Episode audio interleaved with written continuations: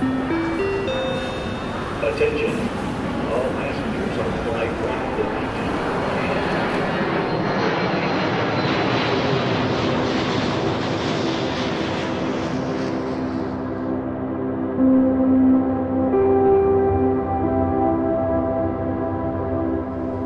Bonjour à toutes et à tous et salut à toi Gaëtan. Salut Alex, bonjour tout le monde. On est ravis de vous retrouver pour ce nouveau concept de podcast qui est le petit frère d'Ambient Travelers et qui s'appelle Boarding Pass. Un format plus court et on espère que ça va vous plaire. Et oui mon cher Alex, concept plutôt simple car dans Boarding Pass nous partons à la découverte de deux artistes ambiantes et plus précisément d'un de leurs titres qui nous a marqué et qu'on voulait vous faire partager aujourd'hui. Exactement. Musique ambiante, nous on adore ça et on a envie de vous faire découvrir cette musique et peut-être même que vous fassiez des découvertes d'artistes. Alors, comme vous l'entendez dans cet épisode et dans tous les épisodes futurs de Boarding Pass, nous sommes dans un avion, vous entendez derrière, et actuellement on traverse l'Atlantique. C'est parfait pour notre voyage dans l'ambiante. On traverse l'Atlantique, on voit le soleil qui se reflète sur l'océan, on est bien. Tu vas pas être déçu du voyage mon Alex. Vous pouvez maintenant détacher vos ceintures et profiter du vol en notre compagnie. Aujourd'hui, j'ai choisi de vous parler en premier lieu euh, d'un duo que j'affectionne beaucoup et qui était pour moi une véritable porte d'entrée dans l'ambiance. Euh, c'est le duo Amok. J'ai donc ciblé un de leurs titres, euh, un titre qui m'a assez marqué et qui est le titre Cliffside. Amok, pour les gens qui ne les connaissent pas, c'est un duo issu de la collaboration en 2003 entre Mark Bird et Andrew Thompson, basé à Nashville, dans le Tennessee. Je sais pas ce que t'en penses Alex, mais Nashville, ça sent bon la musique tout ça quand même. Hein Alors ça sent bon la musique, ça sent bon pour moi, ça, ça me fait penser à la country, au rock, tout ça, mais pas vraiment à l'ambiance en fait. ouais, un petit côté Johnny Cash, sympa. Ouais, c'est ça, c'est ça. Donc Amok, finalement, c'est un beau mélange de styles entre l'ambiante, le post-rock, justement, et le néoclassique. Donc leur but, à eux, c'est de construire une architecture et un semblant d'espace réel. C'est alors c'est très philosophique comme façon de penser, mais en tout cas, ça donne un vrai sens à leur travail. Donc finalement, on peut, selon eux, euh, reconnaître nos émotions et nos souvenirs les plus forts dans leur création et dans ces espaces. C'est plutôt beau, non C'est plutôt beau, exactement.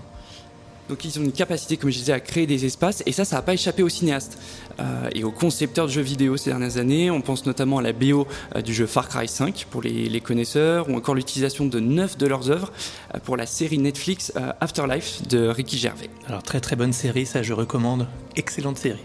Autant je connais pas Far Cry, mais Afterlife c'est à regarder. Donc à noter pour nos auditeurs Afterlife. Si on devait parler maintenant de, de Cliffside, c'est donc un titre de 2018, paru sur leur album Universalis, euh, qui fait suite à Mysterium, sorti plus tôt en 2017. Donc comme le précise le duo, ils ont réellement cherché donc dans ce- cet album-là à, à créer un mouvement vertical et ascendant de retour à la lumière. On peut dire que Cliffside d'ailleurs euh, s'inspire euh, complètement de ça et on est vraiment un, un super exemple. Alors là, attention Alex, je vais te, te balancer une petite anecdote bien sympa que j'ai trouvée dans les méandres de l'internet. Ah ah Je t'écoute. Alors, faut savoir que le duo, quand il s'est formé initialement, il souhaitait pas publier ses compos. Voilà. Alors, C'est- assez fou ça quand même. alors bien sûr, info, intox, on sait, on sait pas trop. Après, on se dit qu'au vu de leur discographie, on peut se dire qu'ils ont vite changé leur fusil d'épaule. Voilà, complètement. Et puis, on peut se dire aussi que ça aurait été un gâchis, un gâchis monumental, euh, tant ils arrivent à manier les genres, à nous amener où ils veulent émotionnellement. Alors ça, c'est un avis qui est assez personnel, mais euh, quand on écoute un petit peu les commentaires de, tous les, experts, voire euh, des gens qui les écoutent, c'est ce qui remonte assez, euh, assez instinctivement en tout cas. Donc on va donc écouter le titre Cliffside de Amok et on se retrouve juste après.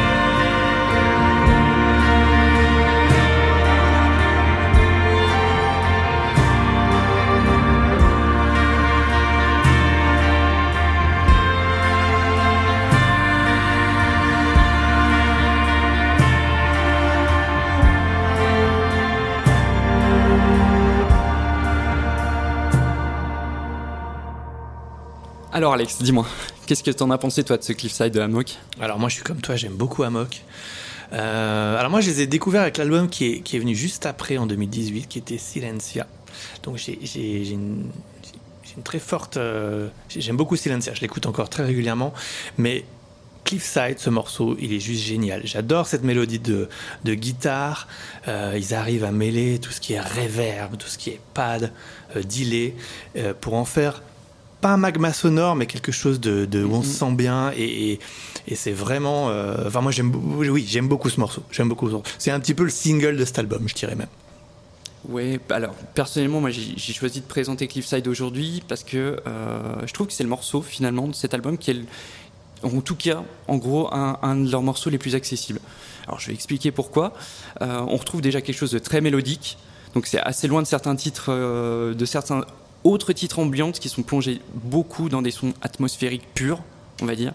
Donc on a d'abord une intro de plusieurs couches sonores qui est un peu sympa, qui pose les bases très douces, très calme, et puis très vite on a l'arrivée du coup d'accords de guitare, comme tu précisais, euh, qui sont par contre assez marqués. C'est vrai. Euh, du coup, on peut penser que cette suite d'accords de guitare en répétition, euh, ça permet à Amok peut-être de toucher un public un peu plus large, et en même temps, on sent qu'il y a quand même cette grosse influence post-rock qui se dégage de ce titre. C'est un beau mélange des genres. Ouais, c'est vrai. T'as- C'est le côté sympa de ce T'as raison, il y a- t'as raison. Il y a une vraie, euh, euh, une- une- un vrai style post-rock quand même dans, dans leur musique malgré tout. Ouais, ouais, je suis assez d'accord. Il n'y a pas que de Oui. l'ambiance, voilà. Il n'y a pas que de l'ambiance. Ça mélange quand même pas mal de styles. Tout à fait. En tout cas, c'est leur patte. On sent qu'ils ont leur, leur patte propre et qu'ils ont vraiment apporté quelque chose. Et, et voilà, ils vont pas pomper un énième. euh, on sent qu'il y a certains artistes qui ont l'habitude peut-être de, de répéter un petit peu les choses. Amok, en tout cas, on sent sur ce titre qu'ils ont imposé leur patte. Et en ça, ça les différencie, clairement. Ok. Voilà, donc c'est à peu près tout ce que je pouvais dire sur, sur ce premier titre, mon cher Alex. Eh bien, merci beaucoup pour cette découverte. J'espère que vous avez apprécié. Pour ma part, moi, je vais vous emmener en Italie avec Luca Longobardi. Alors, je sais pas du tout l'accent italien, donc euh, c'est un artiste italien qui est né en 1976 euh, et qui a fait une formation classique entre l'Italie et New York. Donc, il est sur les deux continents et il a la, particularité d'intégrer aussi bien la musique électronique que la musique classique dans son travail de composition. Donc, il mélange vraiment les deux mondes. En plus, il a une vraie relation entre le son et le spectacle, c'est-à-dire que c'est un artiste qui est très attiré par la scène. Donc il a composé pour le théâtre, pour des ballets, il a aussi accompagné des installations expérimentales entre la France et l'Allemagne, donc c'est vraiment un touche-à-tout euh, qui est capable voilà, de mélanger aussi bien le classique que la musique électronique. Et ça, on le voit vraiment quand on visite ses réseaux sociaux et notamment son Instagram, puisque alors euh, on le voit attaché à son piano, hein, il fait des vidéos, des photos de son piano, mais surtout il fait des petites capsules euh, vidéo en fait où on, le voit avec il met juste les pédales ou juste les instruments électroniques. Donc ça a l'air d'être vraiment un passionné de synthé, d'effets, au-delà de sa formation classique. Ouais, donc il cherche une vraie performance du son. en fait. Oui, voilà, exactement. Alors c'est un artiste extrêmement prolifique puisqu'il a fait, il a sorti plus de 10 sorties en 2020. Bon, Ce qui est Le- déjà pas mal, ouais. c'est- énorme. le Covid est peut-être passé par là. On sait comment l'Italie était touchée, donc peut-être qu'il en a profité pour, euh, pour, euh, pour voilà, pour euh, vider tout ce qu'il pouvait vider en matière de création. Ah bah émotionnellement, c'est clair qu'il y avait, il y avait sûrement un vidé. Hein. Il y avait- Et puis ça lui laissait un tout petit peu plus de temps, effectivement. Exactement. Pour ma part, pour cet artiste, j'ai choisi un titre qui est paru en 2020, donc l'année dernière, sur le label The Ambient Zone. Un label, je pense qu'on on aura bien l'occasion d'en reparler, puisqu'il y a pas mal de pépites sur ce label. Et ce titre est issu de l'EP Dep. Je sais pas si je le prononce bien. Et le titre s'appelle Elke. Je sais pas non plus si je le prononce bien. Très bel accent. Oui, je sais, merci. Et euh, bah, le- la meilleure chose, c'est qu'on l'écoute.